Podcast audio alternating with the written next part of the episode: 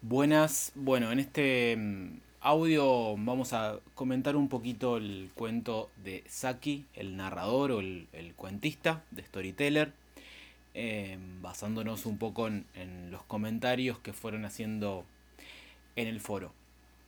Como ustedes fueron destacando, es un cuento muy sencillo, muy corto, pero que al mismo tiempo es bastante interesante y abre bastantes eh, líneas para para pensar algunas cuestiones y sobre todo para también poder vincularlas con, con algunas ideas respecto de la literatura, por un lado, que por ahí es lo que más nos interesa, pero también de la literatura para niños o de la niñez o de lo que es correcto y lo que es in, incorrecto y demás. Eh, lo primero que por ahí hay que decir sobre, sobre el cuento de Saki es que se trata de un, un relato enmarcado tenemos un, un cuento marco, un relato marco, que es eh, el viaje que realizan estos niños con la tía y el soltero este, en tren.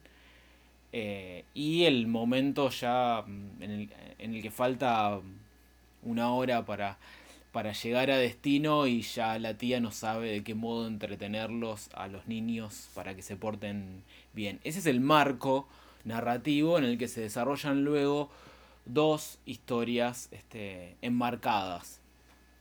Una es el cuento que, que, narra la tía, que es muy sencillo y muy simple y no logra entretener a los niños. Eh, fundamentalmente no, no logra ent entretener a los niños porque es un cuento que tiene por, o, o, es la lectura que hago yo al menos, un cuento que tiene por, por, por objetivo eh, moralizar tiene un objetivo que es moral, que es enseñarle a los niños que deben portarse bien, siempre.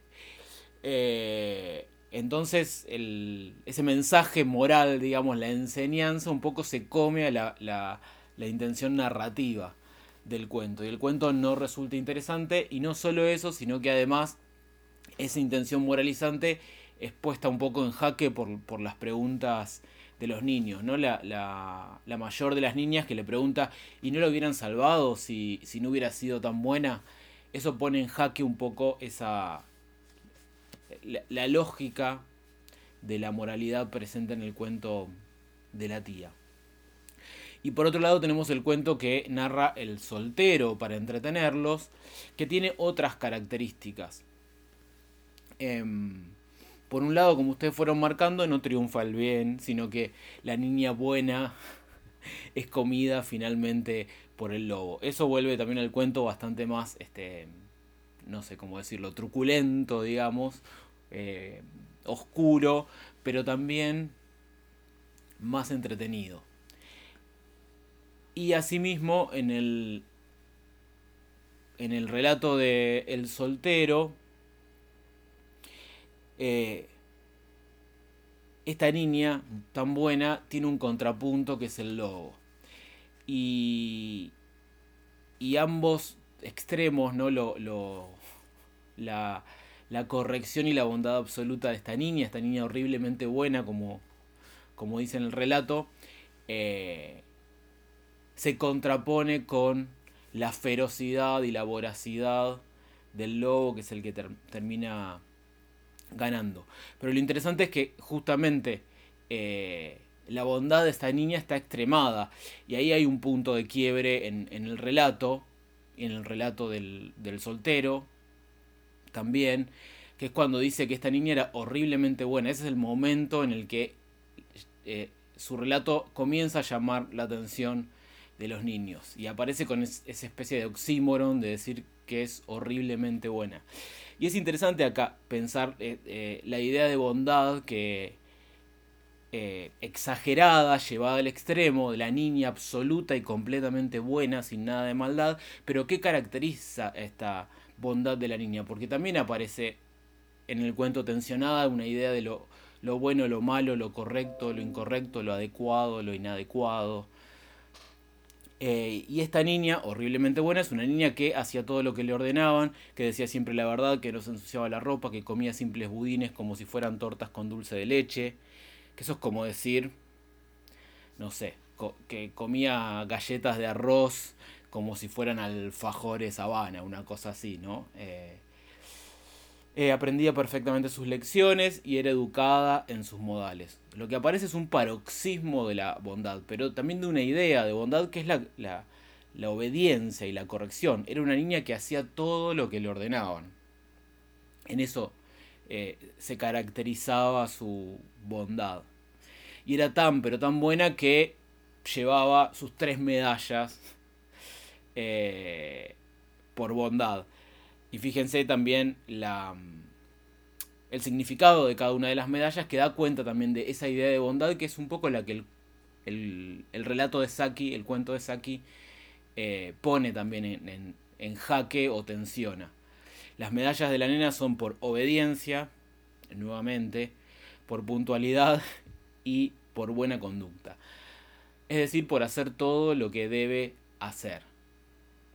Y en ese sentido hay una idea de el deber ser. El deber ser contrapuesto a, bueno, a, los esos niños que están en el tren que no hacen lo que tienen que hacer, sino que se portan mal porque eh, hacen preguntas de más, porque recitan siempre el mismo, el mismo verso de forma molesta, porque no se quedan quietos, porque básicamente, porque son niños, podríamos decir, los niños nunca hacen lo que los adultos esperan y se portan como los adultos esperan.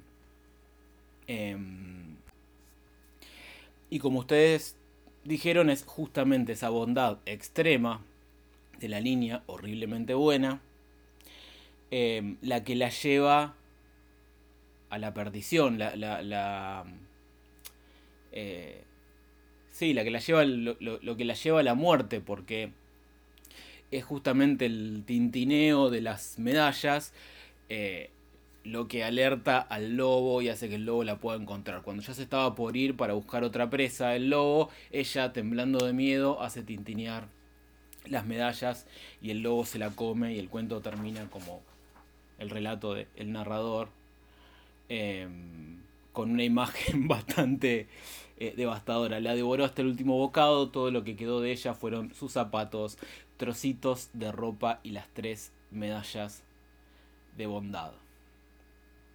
Pero todo esto no le hubiera ocurrido si no fuera tan extraordinariamente buena. Porque si no fuera tan extraordinariamente buena, no hubiera ido al, eh, al jardín del príncipe.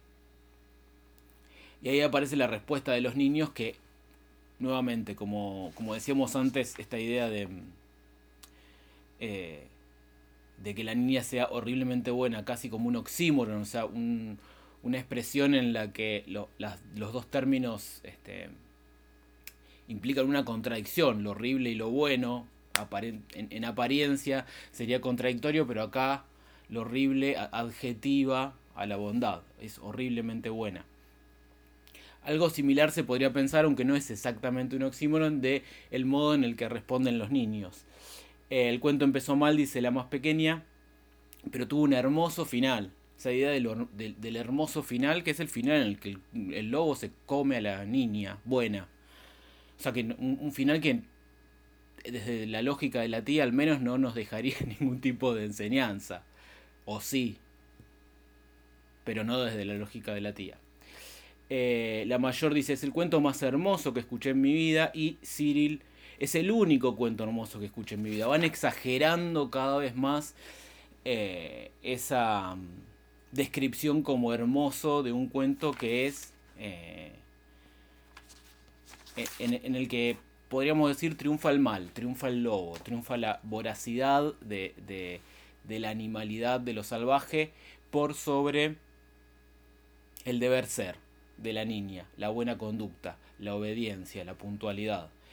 Eh, de algún modo el cuento lo que tensiona, y también esto lo podemos pensar como dos ideas de la literatura, eh, es la idea, si lo llevamos al terreno de la literatura, una idea de la misma como algo edificante, moralizante, esta idea que que resuena mucho y que incluso a mí me lo han dicho mucho en la facultad, ¿no? La literatura que nos hace mejores personas después de leerla, como si nos enseñara algo. Eh, esta idea de la literatura edificante en oposición a otra, otra concepción quizás en, el cuento de El soltero, que tiene que ver con una literatura, en principio podríamos decir que cuyo objetivo es más bien entretenernos y no edificarnos, no hacernos mejores, sino entretenernos, eh, atraparnos, divertirnos, pero en ese sentido también podemos pensar una literatura cuya, que, nos permite una experiencia que sea placentera. O sea, una literatura hedonista en ese sentido. O, una experiencia con la literatura que no sea eh, edificante, que no sea aprender algo, sino que, esté atravesada por la idea del placer o por la idea del deseo, ¿no? Por, por el disfrute em, que hay también en la literatura o en la narración en, en general.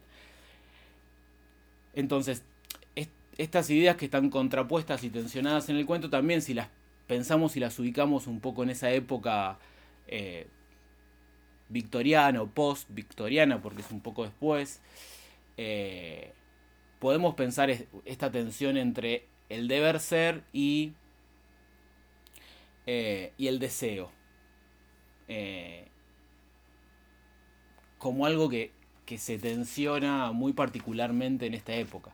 Pensemos que todo lo que caracteriza a esta niña horriblemente buena del cuento del soltero es justamente la anulación del deseo, es comer una galleta de arroz como si fuera un alfajor, en, la adaptación que yo hago de esa frase, es obedecer todo lo que le dicen, es llegar puntual, es, es comportarse como se debe comportar, es seguir al pie de la letra todos los lineamientos del deber ser.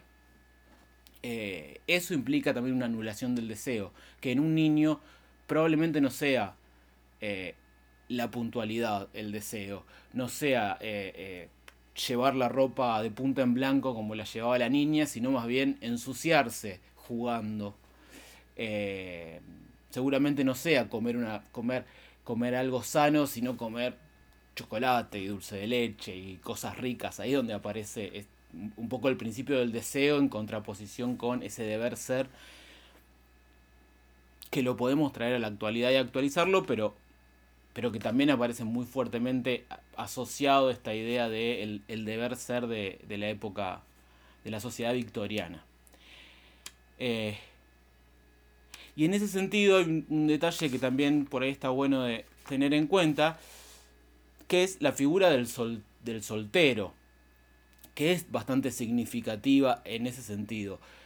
Eh, porque el soltero es alguien que no, no se adaptó y no, en tanto soltero, digamos, no se adaptó y no llevó adelante los lineamientos y, y, el deber ser de esa sociedad, eh, el objetivo para cualquier persona en esa sociedad, que es formar una familia, tener hijos, etcétera, etcétera. ¿no? También hay un... En la figura del soltero podemos pensar también incluso un, un desvío em, a partir del, deseo, de la fuga que produce el deseo, la fuga del, del ordenamiento de esa sociedad que es este, eh, la familia, la familia tradicional, digamos. Em, hay interpretaciones de este cuento que piensan a partir de la propia figura de, de Saki, criado por sus tías o, por una, o por una tía, criado en una moral muy, muy conservadora y Saki llevando adelante una vida este, homosexual. Em, entonces en ese sentido también la, figura del soltero aparece un poco, no sé si como...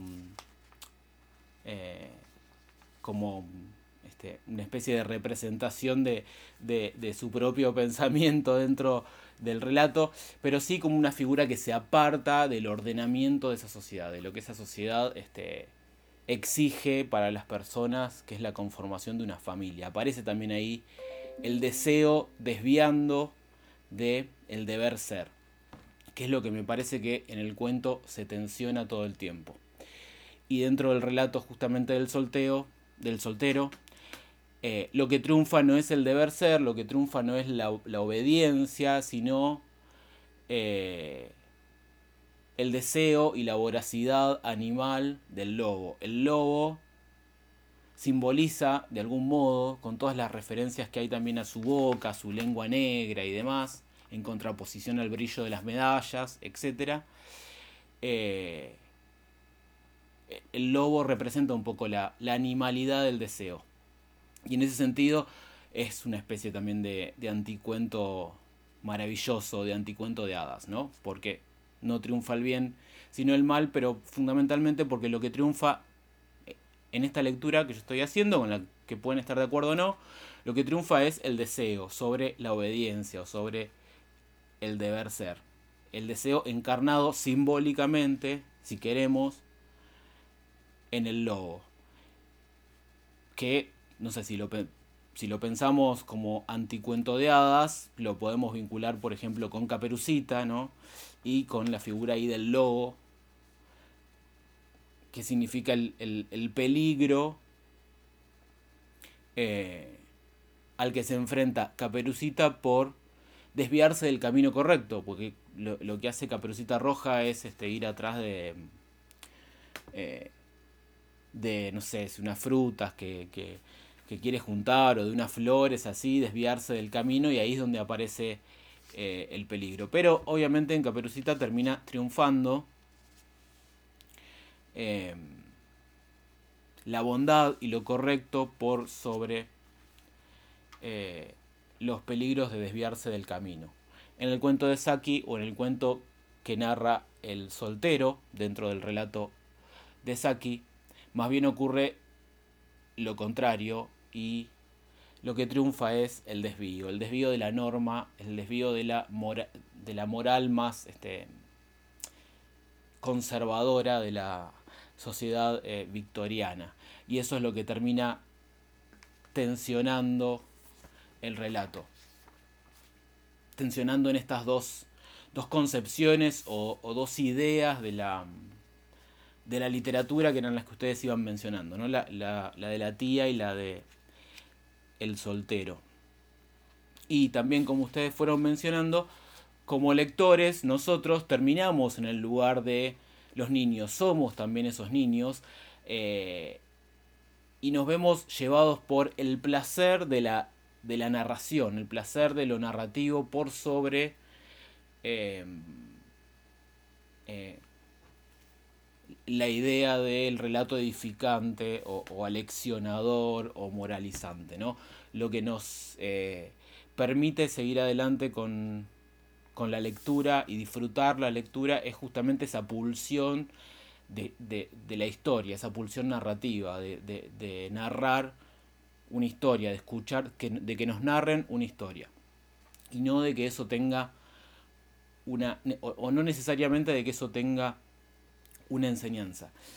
Eh, y en esa figura de los niños probablemente eh, es donde esté puesta quizá la esperanza eh, hacia el futuro de Saki.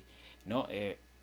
estos niños ya no representan a la generación de la tía, esa generación moralizante, sino que representan lo que puede llegar a convertirse en una sociedad post-victoriana que que dé un poco más de lugar al deseo y a la construcción de cada persona de sus propias vidas y no al deber ser y a la obediencia. Eh, esa es un poco también la dimensión utópica que presenta el cuento. ¿no? La utopía está en ese sentido quizá del lado de la fantasía, del lado de la creatividad, del lado del placer y no tanto del lado de la realidad, la obediencia o, la enseñanza moral o el adaptarse a las normas de esa sociedad. Obviamente que esto intenta ser una, una lectura, puede haber otras, pueden no estar de acuerdo, traté de más o menos ordenar, puede haber algunas cosas seguramente que, que no hayamos tomado en cuenta del, del relato. Em, a mí hay otra parte esto me acabo de acordar. Hay otra parte que me gusta mucho, eh, ahora no la encuentro, pero que es cuando la niña se lamenta de que no haya flores en, en el jardín del príncipe. ¿Y por qué se lamenta de que no haya flores? No porque le gustan las flores, eh, sino porque había prometido que no iba a arrancar las flores del jardín. Entonces encontrarse con un jardín sin flores no puede cumplir su promesa, o sea, no puede obedecer, no puede ser buena y, y, cumplir con su palabra. Em, bueno, no lo voy a encontrar ahora. Eh, justo esa parte, pero era más o menos así. Es muy interesante eso, para pensar esta idea de hasta, hasta qué punto la, el modo en el que se la describe a esta niña extremadamente buena, esta, esta niña horriblemente buena, es una exageración de, la idea de la obediencia como una anulación del placer. Se lamenta de que no haya flores no porque disfrute de la presencia de, de flores, sino porque no puede cumplir con su deber que es no arrancar ninguna de las flores, es decir, portarse bien. Eh, esa es otra parte que también me gusta mucho por, por lo irónica que, que resulta. Bien, como les decía, pueden estar o no de acuerdo, seguramente hay un montón de otras líneas desde las que se podría pensar el cuento, pero quería como a modo también un poco de responder al foro y de redondear las cosas que mm, fueron comentando ahí. Ahora los dejo con la, con la clase siguiente y la próxima lectura. Que tengan una buena semana.